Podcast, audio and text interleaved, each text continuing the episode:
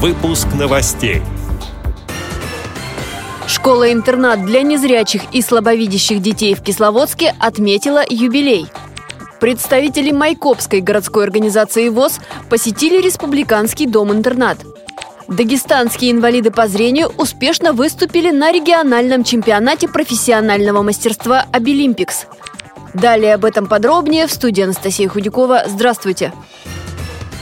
Под девизом «75 нескучных лет» в Кисловодске отметила юбилей специальная коррекционная образовательная школа-интернат номер 18 для незрячих и слабовидящих детей. Там обучаются 180 ребят из Ставропольского края и республик Северного Кавказа.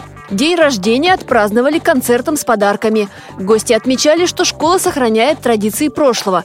Коллектив постоянно совершенствуется, создает условия для успешного развития детей и подростков. Здесь они не только получают знания, но и учатся рисовать, танцевать, играть на музыкальных инструментах. Поздравить пришли представители власти региона и города.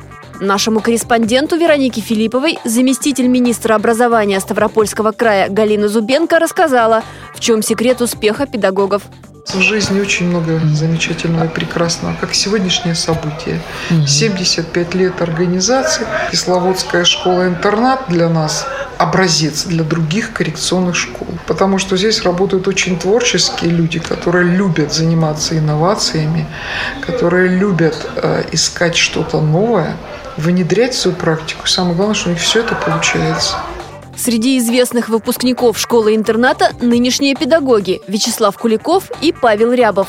Недавние выпускники школы Ацамас Валиев, чемпион мира по мини-футболу Б1, студент Башкирского института физической культуры, и Тимур Каблахов, лауреат международных музыкальных конкурсов. Его имя внесено в энциклопедию «Одаренные дети. Будущей России». Сейчас он студент Академии музыки имени Гнесиных.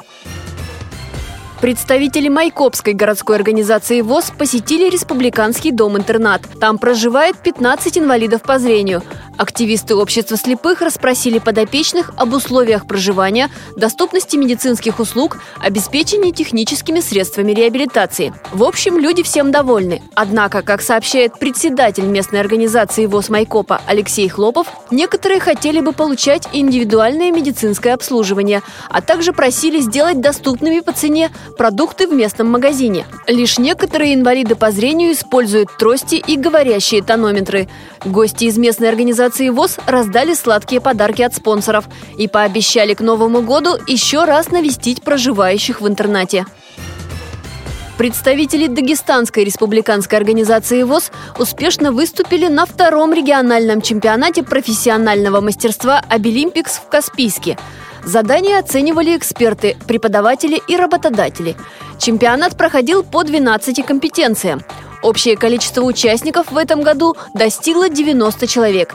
Среди них 9 инвалидов по зрению. В конкурсе массажистов первое место занял Гаджи Алиев, второе место – Иммагомед Абдулаев, Третье место – Исмаил Талиев. По направлению «Адаптивная физическая культура» первое место присудили Мураду Амарову, второе место – Мухтару Магомедову.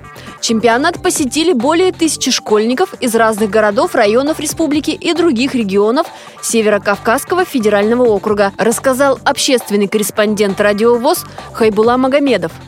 Эти и другие новости вы можете найти на сайте Радиовоз. Мы будем рады рассказать о событиях в вашем регионе. Пишите нам по адресу новости собака ру. Всего доброго и до встречи!